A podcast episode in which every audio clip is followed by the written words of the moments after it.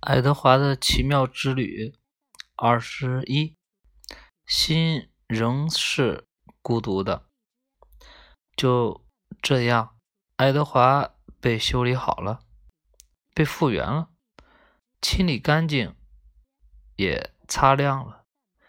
他穿上一身优雅的衣服，被放在一个高高的架子上展出。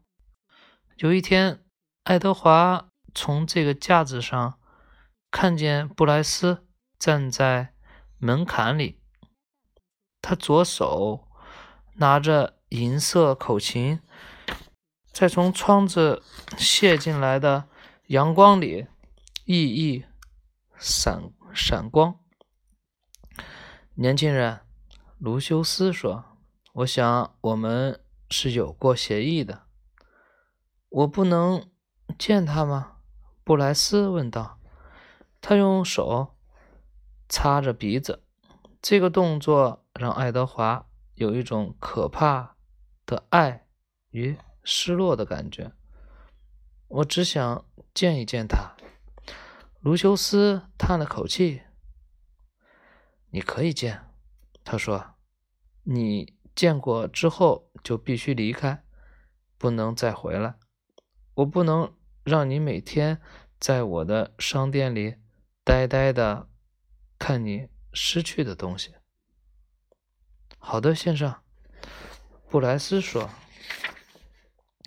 卢修斯又叹了口气，他从工作台旁边站起身来，走向走向爱德华所在的架子，把它拿下来。让布莱斯看清楚。嘿，詹里斯，布莱斯说：“你看上去很好。上次我看见你的时候，你看上去很可怕。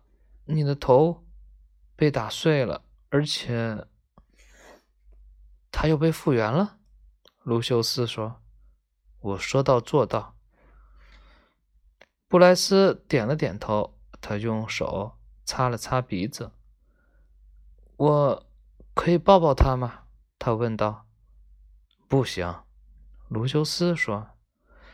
布莱斯又点了点头。和他说再见吧，卢修斯说。他已经被修好了，得救了。现在你必须和他说再见了。再见。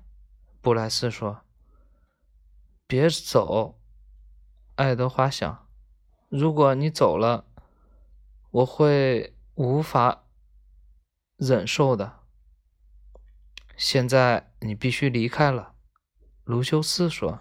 “是，先生。”布莱斯说。